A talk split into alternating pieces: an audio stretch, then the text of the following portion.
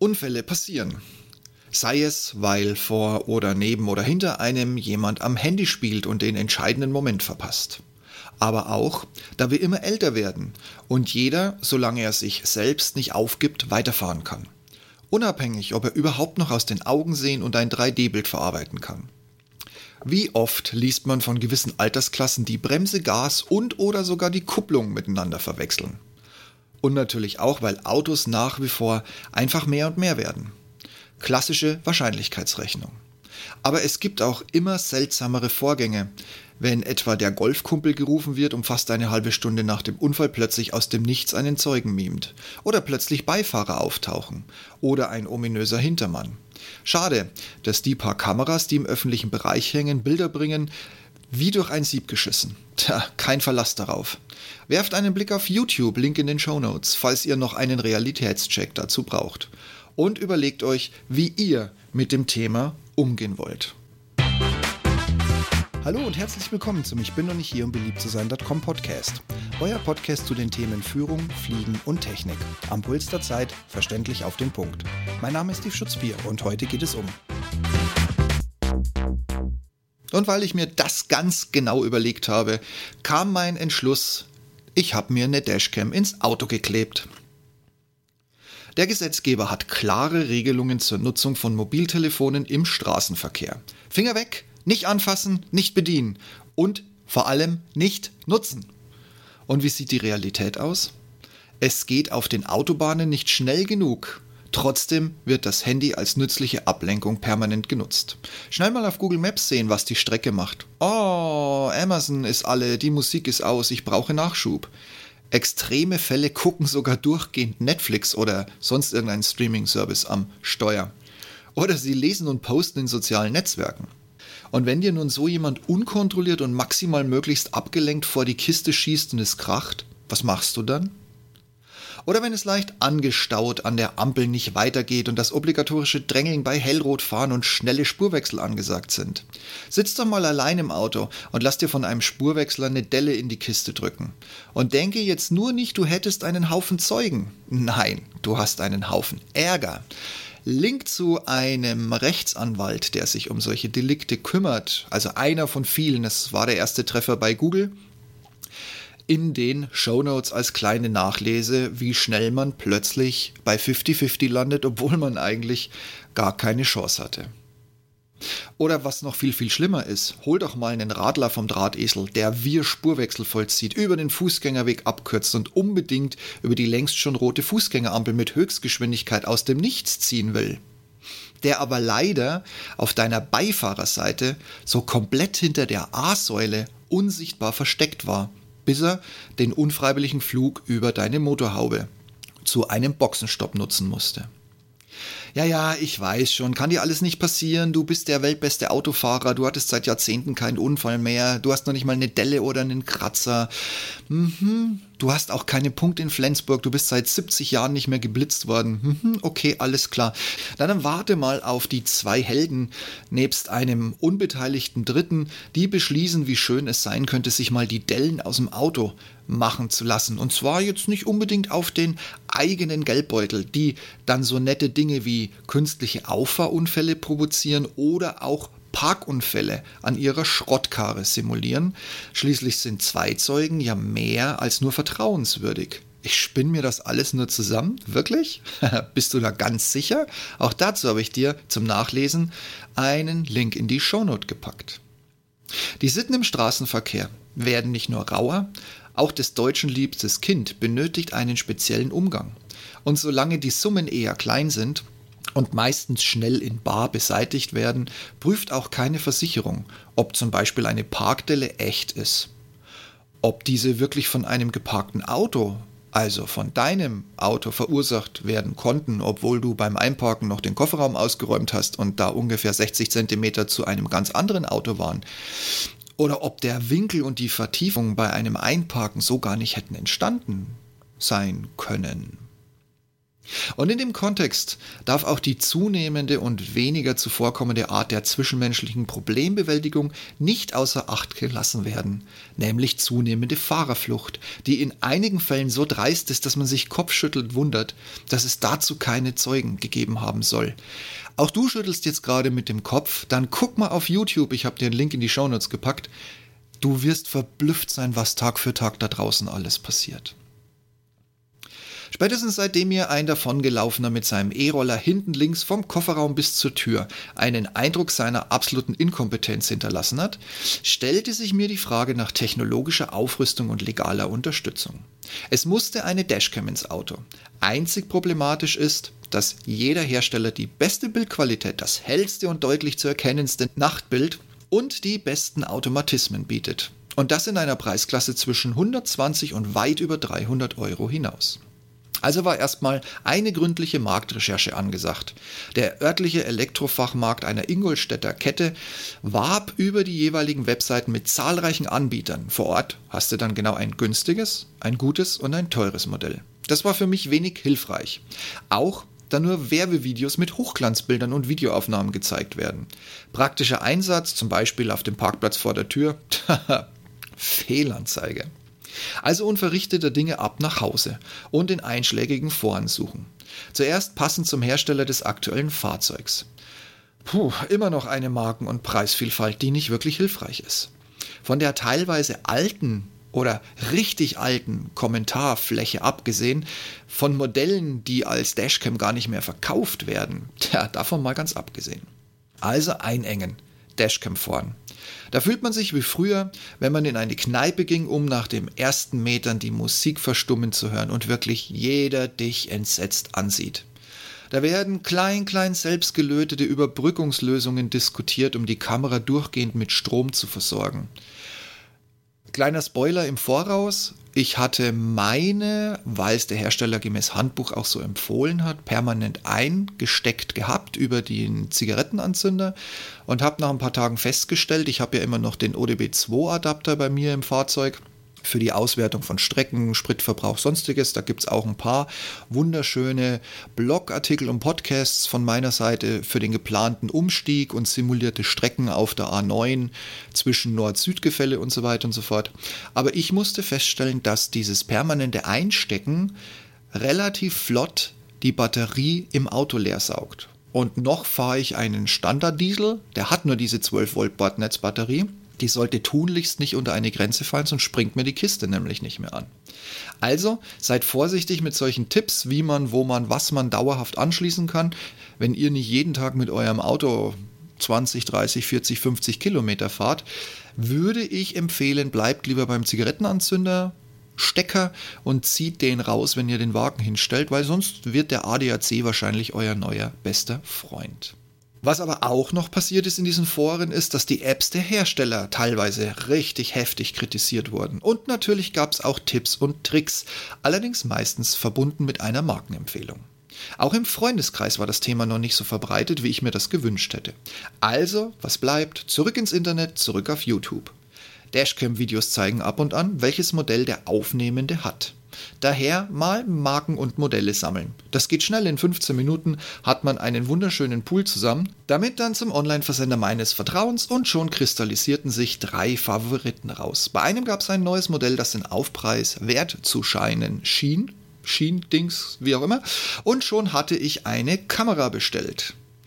Lasst es mich nochmal ganz klar sagen, es ist völlig egal, wie ihr an die Sache rangeht. Lasst euch nicht wahnsinnig machen. Die Modelle scheinen auch alle drei bis vier Monate irgendwie nagelneu vom Baum zu fallen. Qualität, Bewertung und Preis, das reicht als Kriterium, um tatsächlich zufrieden zu sein. Und falls doch nicht, du hast ja trotzdem immer noch die Möglichkeit bei Online-Bestellung das Ding innerhalb von 14 oder teilweise 30 Tagen ohne Angabe von Gründen einfach zurückzuschicken.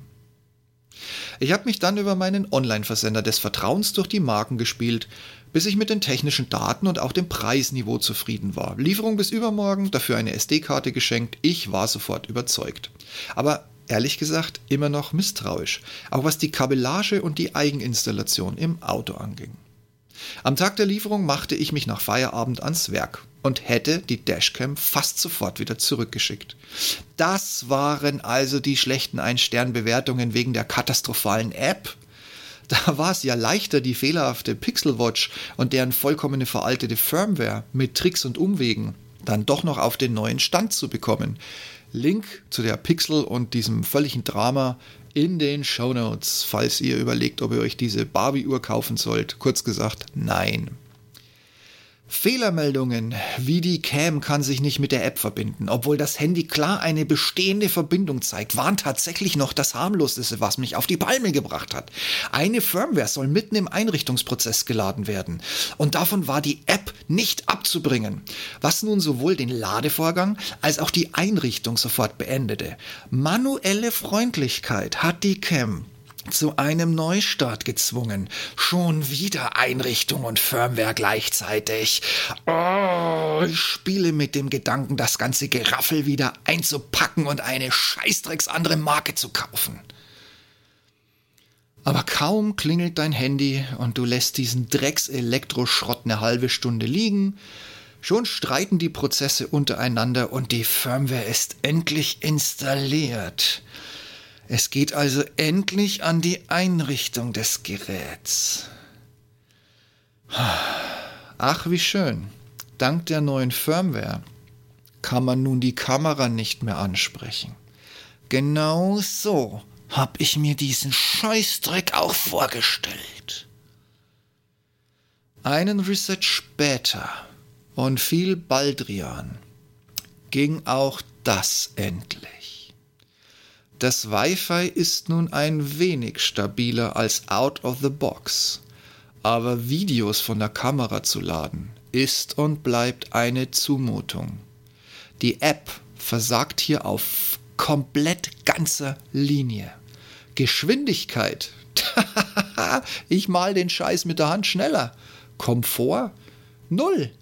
Downloads gehen nur in die App. Keine automatische Wiedergabe ans Handy-Dateisystem. Und habe ich erwähnt, dass ich schneller in Berlin bin, als dass ich ein Video herunterladen kann. Und das Runterladen die Aufnahme neuer Videos abschaltet, um das Runterladen überhaupt erst zu ermöglichen. Wer bitte setzt sich drei Stunden ins Auto um ein Videoschnipselchen, welches hoffentlich DSGVO-konform noch nicht überschrieben wurde, wenn man vor 37 Minuten in der Innenstadt doch von seinem Nebenmann gestreift wurde und nun das Kennzeichen als Beweismaterial sichten und sichern möchte. Auch ist, was mir wichtig war, die Heckkamera schwer im Umgang.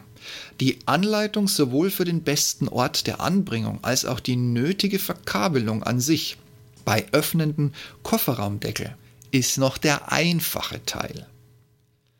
Scheißdrecks, Dummfick, Arschlochmist! Und ich bin gerade wirklich noch höflich. Und ich halte mich zurück, um nicht nach Großbritannien zu fahren und deren Bude einfach wegzubrennen. Und dass der Hersteller weiß, dass seine Tipps Müll sind, belegt auch der Service, dass für beide Kameras zusätzliche Klebepads ab Werk in der Verpackung beiliegen. Und damit ich es noch losbekomme, warum zum Teufel kann ich die Uhr in der Kamera nicht einstellen, sondern nur die Zeitzone? Und wenn sie sich schon ausschließlich nur per GPS die Zeit und das Datum zieht, warum stellt sie dann diese Drecks-Scheißhaus Winterzeit-Politik-Versager Drecksmüllkacke nicht auch automatisch um? Und wie kriege ich das umgestellt? Wollt ihr mich verarschen bei Nextbase? Gut, der Hersteller ist raus. Link in die Shownotes habe ich euch auch gepackt. So, mal tief Luft holen. Wieder 3 Liter Baldrian direkt intravenös. Und jetzt dann doch zu den guten Sachen. Wenn man es denn mal runtergeladen hat, beziehungsweise auch während der Fahrt auf dem Always-On-Display, was mich auch ein bisschen stört, kann man sich trotz alledem nicht über die Bildqualität beschweren. Auch nicht nachts. Die Parkfunktion habe ich deaktiviert, da sie einfach nicht DSGVO-konform ist. Tesla-Fahrer kennen dieses Problem ebenfalls. Auch das Verstecken der Kabel für dieses Primi oder mit diesem primitiven mitgelieferten Werkzeug habe ich dann doch lieber den Profis überlassen. Allerdings, und so logisch es klingt, man vergisst es einfach. Die Heckkamera habe ich genau nach Anleitung positioniert, also von den absoluten Pro Profis. Äh, mir kommt das Wort hier in dem Kontext nur noch schwer über den Mund. Also von den Popo-Profis. Aber das war auch einfach nur eine Scheißidee. Also ganz ehrlich, als Hersteller so eine Empfehlung abzugeben, dafür müsste man sie in eine Reihe stellen, sich ins Auto setzen, die Scheibe runterkurbeln, auf 60 km/h beschleunigen und einfach die Hand raushalten, bis man vom Techniker bis zum Softwareprogrammierer vorne beim Firmenchef ankommt und jeder kriegt einfach eine durchgeklatscht. Vielleicht verstehen sie es dann, was sie für eine Scheiße auf den Markt schmeißen. Und dann, wie gesagt, also die Anleitung, ich habe sie wirklich so angebracht. Und im trockenen Zustand mag das ja, bis auf die Tatsache, dass man immer so eine leichte Ecke der Heckleuchte im Videobild hat, das mag ja noch okay sein. Aber das Ganze funktioniert halt nur, wenn deine Heckschraube, sau wenn deine Heckschraube sauber ist. Heckscheibe sauber ist. Gut. Die Konsonanten sind wieder richtig. Es funktioniert also nur, wenn die Heckscheibe sauber ist. So, jetzt aber. Weil was soll denn die Kamera sonst aufnehmen? Äh, also beim nächsten Auto klebe ich die dahin, wo ich der Meinung bin, dass sie gut positioniert ist. Genug Kabel haben sie ja Gott sei Dank beigelegt. Es sind 6,5 Meter Kabel von der Dashcam vorne an der Windschutzscheibe bis hinten an den Kofferraum vorgesehen. Da die App eine echte Plage ist und ich eben nicht stundenlang im Auto sitzen möchte, ein Abziehen und Mitnehmen dank der katastrophalen USB-Mini-Anschlüsse im Speziellen für den Strom für die Kamera und für den Anschluss der Heckkamera. Also du hast da einen Geknubbel plötzlich an der Windschutzscheibe kleben. Deshalb, wie gesagt, ich habe es den Profi installieren lassen. Ich werde wohl nochmal eine Langstrecke brauchen, um die letzten nicht nach Zeitintervall automatisch gelöschten Videos zu sichten und dann händisch zu entfernen. Und natürlich um zu prüfen, ob ich nicht doch irgendwas verpasst habe. Wobei ich will mich jetzt hier nicht lächerlich machen.